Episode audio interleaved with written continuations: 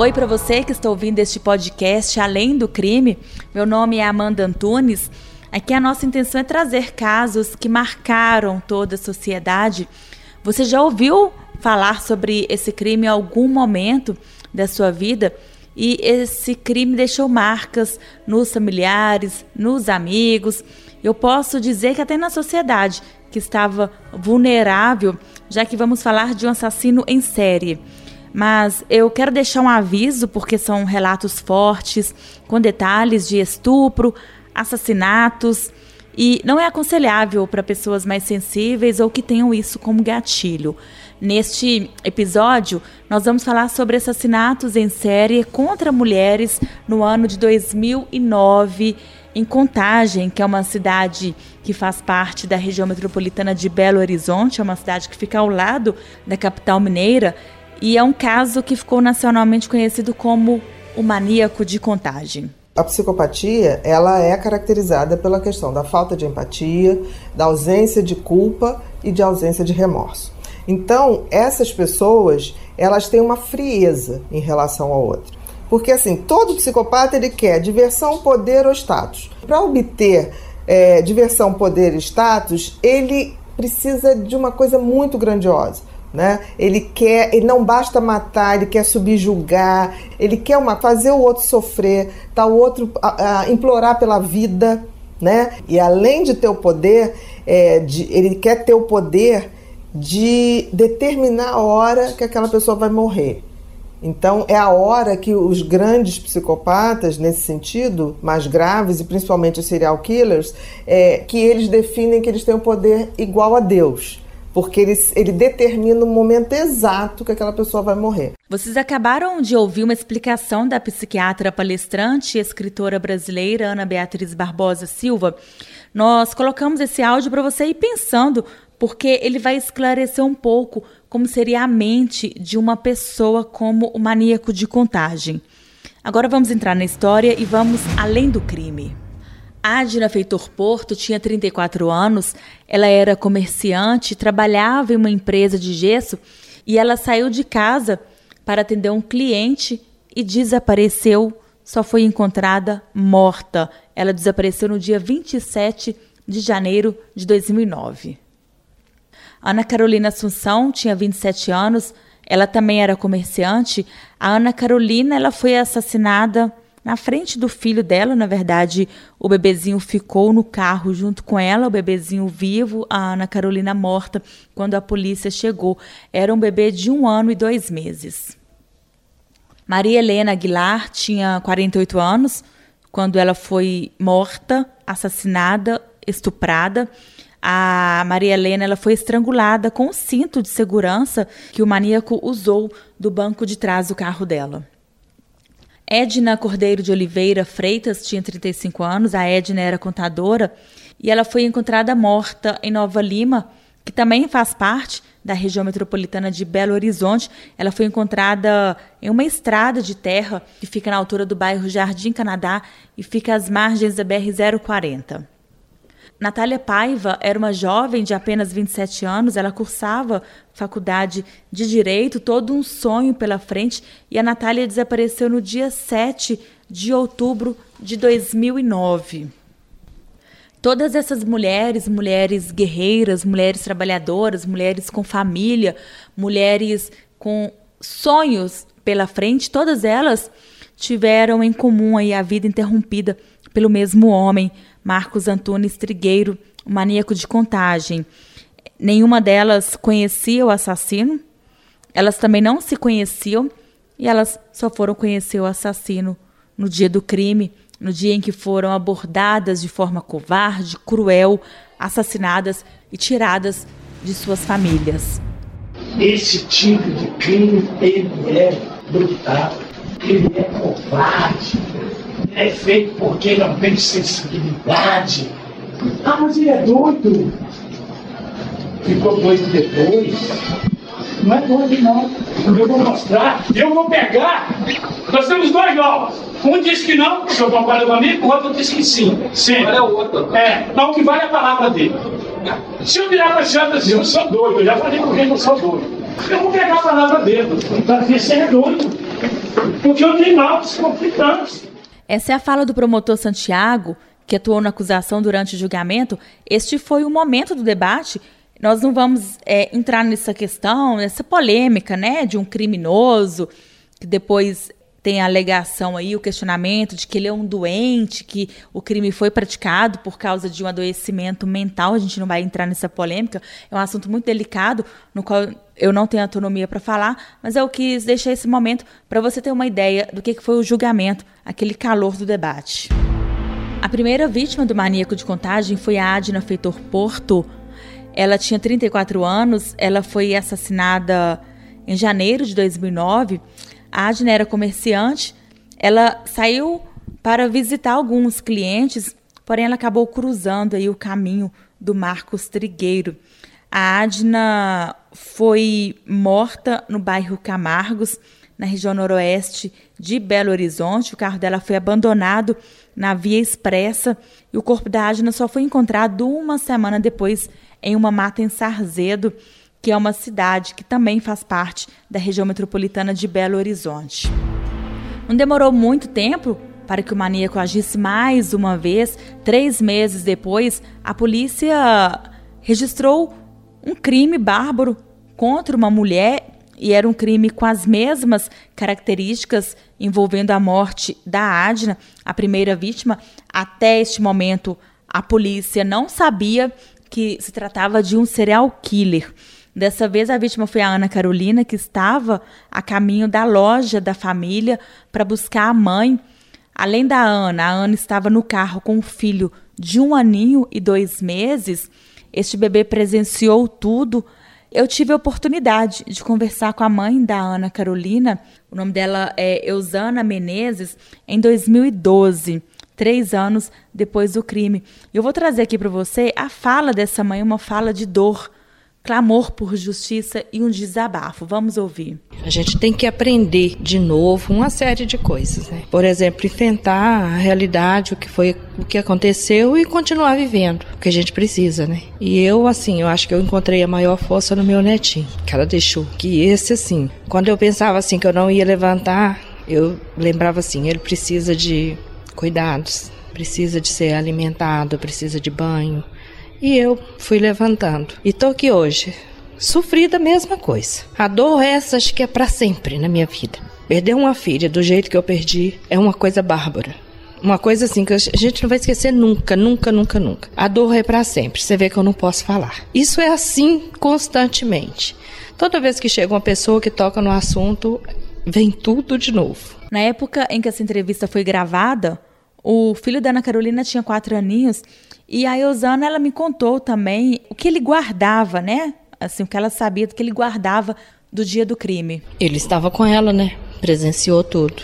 Mas ele tem, assim, algumas coisas que a gente vê que é reflexo do que ele passou. Por exemplo, ele fala assim: Mamãe, eu não gosto de polícia, porque no momento lá foi muita polícia, quebrou o vidro para tirar ele do carro.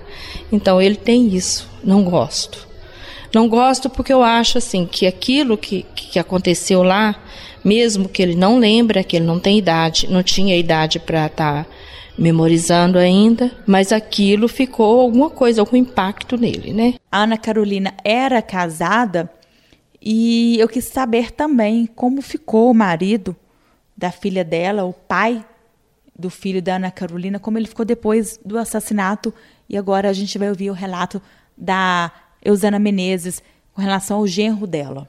Ah, o esposo, é, ele morava aqui também com ela, né? Com a minha filha e com o bebê. a minha filha nunca saiu daqui. E depois que tudo aconteceu, ele resolveu sair, né? Foi morar com a mãe dele, mas também teve muitos problemas. Perdeu o emprego de 12 anos. Tá aí lutando agora para refazer a vida, né? E por fim, a Eusana relembrou, né? Com muita tristeza, na verdade, ela até com muita dificuldade de como foi aquele último dia da filha dela. A gente tinha uma loja na época, né? E a gente trabalhava as duas na loja. E ela foi esse dia me buscar na loja. A gente tava de viagem pronta para São Paulo, ia fazer uma viagem para São Paulo. Eu tava na loja e ela e ligou para mim e falou assim: "Mãe, eu vou te buscar". Eu ainda falei assim: "Não, filha, pode deixar que eu desça sozinha". Mas ela, como tinha muito medo da gente estar tá andando sozinha, falou: "Não, mãe, eu vou buscar". Foi aí que tudo aconteceu e nunca mais eu pude ver minha filha. Ligou para mim na loja e falou: Mãe, eu não vou descer. Estou aqui te esperando, fecha a loja. Que era um lugar que a gente costumava parar pertinho da loja. Eu fechei a loja e nunca mais vi ela. Ligamos para o celular, ela chegou a atender duas vezes, falando que não podia atender, que estava na Praça da Sembi, que já estava retornando. Mas quando ela falou assim, quem ligou foi o meu filho, o caçulo, ele já sabia que alguma coisa estava acontecendo. Até pelo modo dela atender o celular, que ela tinha suas brincadeiras com ele e tudo. Foi aí que a gente foi acionar a polícia. Logo no início a polícia não acredita. Fala assim, não, pode estar na casa de algum amigo. Mas como a gente conhecia ela direitinho, ela nunca saía sem falar, nem no supermercado. Mãe, eu estou indo em tal lugar, isso assim, assim. Então a gente logo percebeu que alguma coisa estava acontecendo. Aí, quando foi às 10 horas da noite, isso foi umas 6 horas da tarde, quando foi às 10 horas da noite, a polícia já encontrou o carro com ela e o bebê. O bebê é vivo e ela morta, o bebê em cima dela, no colo dela. Nossa, tem coisas que não dá nem pra falar. A alegria que a gente tinha, essa foi embora. É como, assim, nós temos um bebê que ele tem que crescer, que ele, a gente tem que fazer festinha de aniversário dele. Mas se a gente for ver a dor, a gente não faz mais nada. Mas aí a gente continua fazendo. Por ele, né? E pela Carol. Eu sei que ela, se tivesse aqui, ia estar tá querendo fazer tudo isso, sabe? Então a gente continua fazendo. Difícil. Toda vez de festinha de aniversário dele, a gente chora muito, né? Mas a gente continua. Hoje ele sabe que ele tem duas mães, que ele me chama de mãe. Mas assim, desde ele pequenininho, ele já fazia isso. Às vezes a Carol falava assim: Nunca vi isso, bebê. É vovó, não é mamãe, não. Tá? Mas assim, porque eu tive do lado dela o tempo inteiro, acompanhando gravidez, indo para o hospital, assim, primeiro momento de vida dele, eu estava lá com ela, com ele. Aí ela falava sempre com ele: Nunca vi isso, bebê. É vovó, né? Mamãe não, mamãe sou eu. Vocês tiveram alguma assistência? A gente não teve assistência, assistência que a gente teve aqui, que eu falo assim, que muita gente até mete o pau aí, falando palavras mais claras, é da imprensa. Eu acho que é a imprensa que foi a minha maior força aqui porque ela foi entrou na mídia mesmo e, e cobrou, aí o Estado entrou para resolver o caso, porque acho que se não fosse isso, estaria hoje parada, a gente não sabia de nada. E era uma coisa assim, que foram dias terríveis, foram um ano para a gente conseguir encontrar. Então, assim, noites sem dormir, que, que eu nem sei quanto tempo eu comecei a dormir de novo, sem saber o que, que aconteceu, o porquê. Colo para começar o dia, filho, abrace sua mãe. Pai, perdoe seu filho. Paz é reparação, fruto de paz. Paz não se constrói com tiro. Não é fácil, né, gente? A gente ouviu uma mãe que perdeu uma filha, uma filha com saúde, uma filha com uma criança de um aninho e dois meses, com todo um sonho pela frente, e perder a filha de uma forma tão covarde. E durante a produção deste podcast, eu procurei a Usana Menezes mais uma vez, conversei com ela por telefone e ela preferiu não gravar a entrevista, mas a Usana, com muito carinho, com muita delicadeza, ela me contou como está a família hoje. Ela cuida do neto, né? O neto que hoje já é um adolescente. E ela preferiu não gravar a entrevista pelo neto, por tudo que o neto passou durante todos estes anos, a ausência da Ana Carolina, a Eusana tendo que ser forte para cuidar do neto, para dar o suporte, é o que restou da filha dela. São momentos difíceis. Ela me disse, eu até perguntei como foi, né, assim, para o filho da Ana Carolina saber disso tudo, se ele sabia com detalhes. E ela me disse que ele ficou sabendo não tem muito tempo, já agora, quando era adolescente, ele ficou sabendo pela internet a forma trágica em que a mãe foi morta e por isso ela quis preservar o neto. Mas Eusana deixou bem claro que o maior medo dela é que Marcos Trigueiro, o maníaco de contagem, seja solto, esteja nas ruas. Vamos falar mais para frente, mas enfim, este é o medo da Eusana, que o maníaco seja solto. Além da família da Ana Carolina, o Marcos Trigueiro também destruiu a família da comerciante Maria Helena Aguilar, que é a terceira vítima do maníaco de contagem. A Maria Helena ela foi abordada em frente à casa dela. ela era separada e morava com os filhos. E antes de desaparecer, ela falou com um dos filhos por telefone disse que estava indo para casa. E por volta das 5 da manhã, sem dar notícia, os familiares começaram a procurá-la. Maria Helena ela foi abordada quando chegava em casa. Ela já estava chegando em casa quando ela trombou com este homem aí, foi rendida por ele e ela só foi encontrada no dia seguinte. O corpo dela só foi encontrado no dia seguinte, no bairro Califórnia, em BH. O corpo estava dentro do carro dela e foi encontrado com a ajuda do GPS. A polícia encontrou o carro da Maria Helena e lá dentro estava o corpo dela com sinais de violência sexual. O Leandro Aguilar, ele é filho da Maria Helena, é um advogado. Ele fez muita questão de participar comigo deste podcast e contar, né, como a família conseguiu sobreviver após ter a pessoa mais importante arrancada de forma abrupta, apesar de ser vítima de um crime tão bárbaro, de ter perdido a mãe tão nova, tão cheia de vida. Ele é um rapaz muito centrado, pelo que eu conversei com ele, pelo que eu percebi, os momentos em que eu estive com ele, eu percebi que não existe ódio no coração deste rapaz e ele até me disse que é um legado da mãe mesmo. E ao longo dos anos ele teve que seguir a vida dele. Não dava para seguir com ódio, porque ele precisa seguir, sobreviver, dar o suporte para a família, ele mais o irmão. O pai sofreu muito também, era separado da mãe, mas foi um sofrimento muito grande. Mas enfim, é um rapaz centrado e ele conversou comigo. Vamos ouvir. A minha mãe era uma mulher muito guerreira. Tá? Ela sofreu muito na vida dela toda no momento que ela começou a viver a vida dela, que ela começou a viajar, a passear, né, a viver mesmo, ela aconteceu o que aconteceu com ela. Ela faleceu com 48 anos. Ela parecia uma menina, uma menina de 30. Ela preocupava muito com a beleza, tinha feito todo tipo de plástica, se pensar, ela já tinha feito. Então, assim, a mãe era muito bonita. Então, no momento que ela começou a viver, ela veio a falecer todo mundo que conhecia ela gostava dela porque sempre ela estava rindo, mesmo sofrendo por dentro com alguns problemas em casa, problemas é, financeiros, problemas de família mesmo.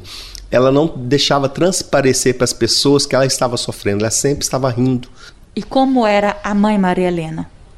Nó. A mãe Maria Helena me deu tudo. Ela era meu exemplo.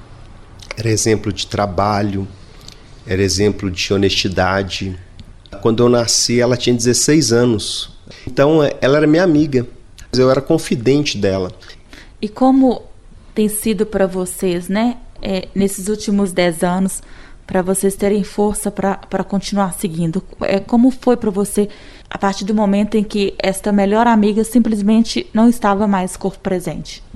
Foi assim: a gente foi dormir num dia, conversamos, brincamos, no outro dia ela não estava mais.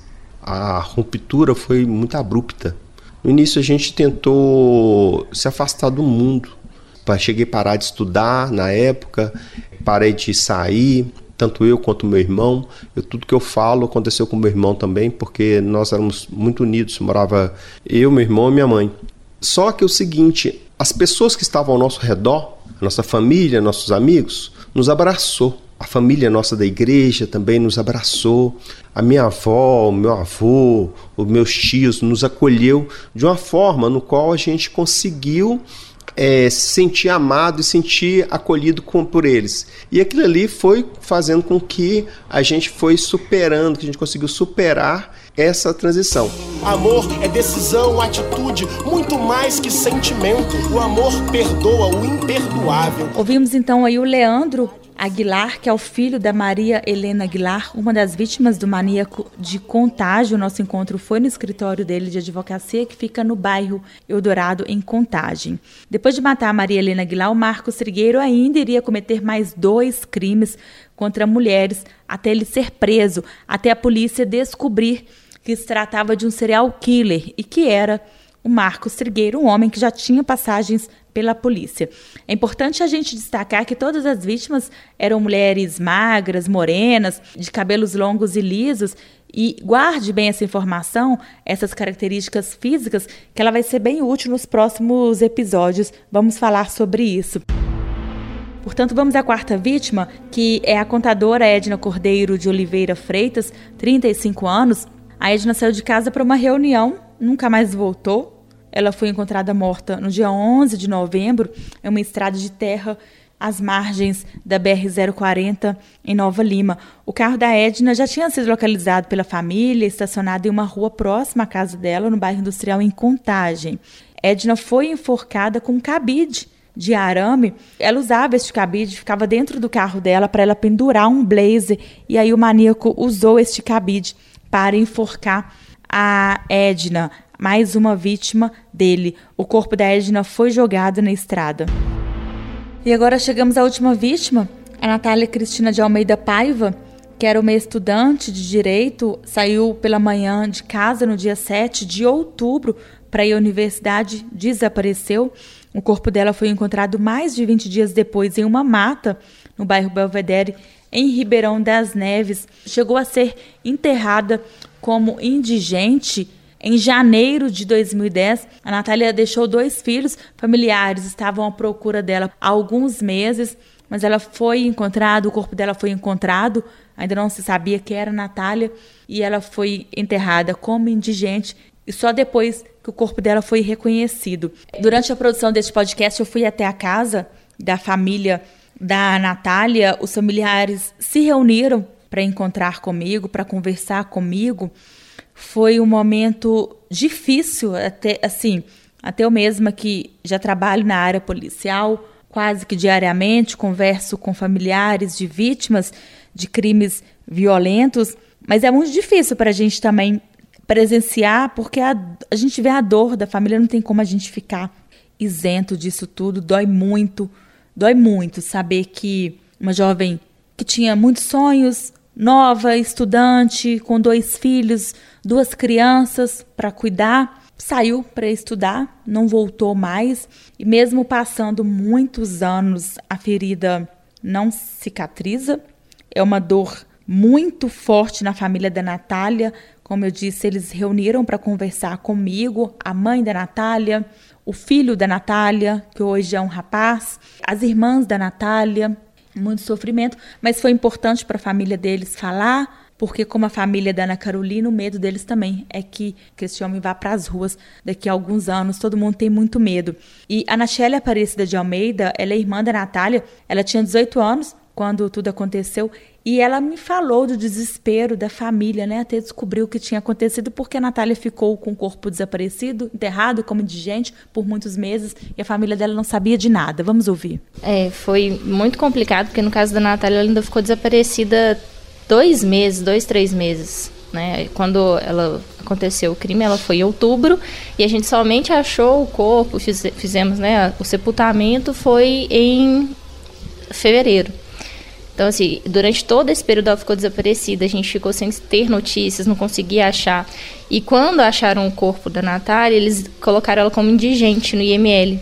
E essa entrada como indigente não permitiu que a gente localizasse esse corpo para poder fazer, né, todo aquele trâmite que a gente tem de velório, a gente não pôde fazer, a gente só fez o enterro da minha irmã. Então, assim, foi muito triste para a família na época. Então, e tinham dúvidas, as crianças, os filhos perguntavam: ah, cadê minha mãe? Como que tá? A gente aqui ficava muito aflito na época. Ela tinha um filhinho de três anos que estava morando aqui conosco. Então, a filhinha dela de três anos ficava perguntando da mãe, ela sempre dormia com a mãe. Então, ela não tinha a mãe dela aqui para dormir. E a gente ficou.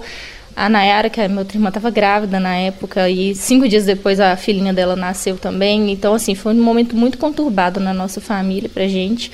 Bom, ouvimos aí a Natiele, que é irmã da Natália. Vamos ouvir agora a mãe da Natália, que é a Maria Aparecida de Almeida Paiva, muito emocionada. E ela perdeu a filha, teve a separação da neta, porque a neta foi morar em São Paulo com o pai. O outro neto ficou aqui em Belo Horizonte. Ela pôde acompanhar mais de perto o crescimento dele, mas a neta foi para São Paulo. Ela conversou comigo sobre essa adaptação, né? Com a ausência da filha e a separação da neta. Olha, eu tive que reunir todas as forças e muita fé em Deus, porque depois que eu perdi meu marido, depois de dois anos, estava começando a recomeçar a vida, veio esse, esse monstro e tirou a vida da minha filha, que tinha retornado para o lar com toda a esperança para ajudar, erguer a família. e veio e tirou ela assim. E é só Deus para eu estar de pé aqui, mas recuperar, esquecer isso nunca, nunca a dor eterna. A, a, sua neta mora em São Paulo, né? Ela está com quantos anos? Em São Paulo. Agora ela está com 14 anos. E como que é assim o contato? Olha, ela mora em São Paulo, a gente pode ver só as férias. Esse ano não vi ela. E a gente tem um contato mais pelo telefone. E os pais estão criando. E tem o seu neto. Tem o Henrique aqui. O Henrique, ele é presente conosco né, o tempo todo. E a hora que ele quer vir em casa, ele vem. É, nós moramos vizinhos, né, bairros vizinhos, e ele está sempre presente nas nossas vidas. E a sua netinha, ela tinha três anos na época, Três né? anos, três anos. O pai conseguiu na justiça, veio de São Paulo para cá com um documento e levou ela. Eu não consegui ficar ela, ela tinha aqui. quantos anos quando ela foi? Três anos, três para quatro anos. Foi logo depois? Foi logo depois, assim que aconteceu. E foi muito, não, foi doído demais. Que eu gostaria de ter ficado, mas né, pela lei ele era o pai. E infelizmente também ela já tinha pedido a mamãe ia ficar sem papai também. É igual o caso do Henrique, que ele tá, né, foi criado com os pais, com o pai dele, mas eu estou sempre presente aqui com ele. Mas dela a presença é muito pouca, porque mora longe. Ouvimos a Maria Aparecida, mãe da Natália, uma das vítimas do Marcos Trigueiro, a Natália que deixou dois filhos, e o mais velho é um rapaz que hoje tem 21 anos, ele se chama Henrique. Ele tinha apenas 9 anos quando a mãe foi assassinada, e hoje, depois de 11 anos, ele conversou comigo e falou como foi a vida dele, como tem sido a vida dele. É, pra mim foi complicado porque mesmo eu tendo meu pai comigo, meu pai sempre me deu um apoio em tudo que eu quis fazer, e no meu caminho todo, minha trajetória toda até aqui. É, faz muita falta um papel de mãe na vida, né? E, tipo, para aconselhar, para qualquer tipo de decisão que eu fico em dúvida, qualquer coisa, eu queria ter uma mãe para poder. Conselho, algum conselho para poder me ajudar a trilhar o caminho da vida, né? E não ter essa pessoa comigo é realmente muito doloroso e faz muita falta na minha vida. Então, nesses últimos 10 anos que eu passei, eu tive que ir me virando, né? Eu tive que ir passando e confiando no meu pai, confiando nas minhas tias, nos meus tios e seguir a vida. Não tem muito o que fazer. Quem segura o dia de amanhã na mão? Não há quem possa acrescentar um milímetro a cada estação. Então, será tudo em vão, banal, sem razão? Seria. Sim, seria se não fosse o amor. A proposta deste podcast, como o próprio nome já diz, é a gente ir além do crime, mostrar que a gente noticia o crime, naquele momento a sociedade sofre, a sociedade fica indignada, e aí aparece outro crime, e assim vai, são vários crimes sendo registrados. Só que tem os familiares que ficam, que convivem com essa dor, com essa ausência diariamente, e eles têm que se reinventar, têm que seguir em frente, apesar da ausência, da dor. E é essa a proposta do nosso podcast. No próximo capítulo, a gente vai trazer informações sobre a vida do homem que foi o responsável por destruir cinco famílias. Esse podcast tem produção e roteiros feitos por mim, Amanda Antunes, e pela coordenadora Fernanda Rodrigues. A equipe de web tem direção de Pedro Rocha, coordenador digital. O Além do Crime integra a Itacast, plataforma de podcasts da Rádio Itatiaia, com direção de jornalismo Maria Cláudia Santos e coordenação Fernanda Rodrigues. Trabalhos técnicos de Renato Miranda.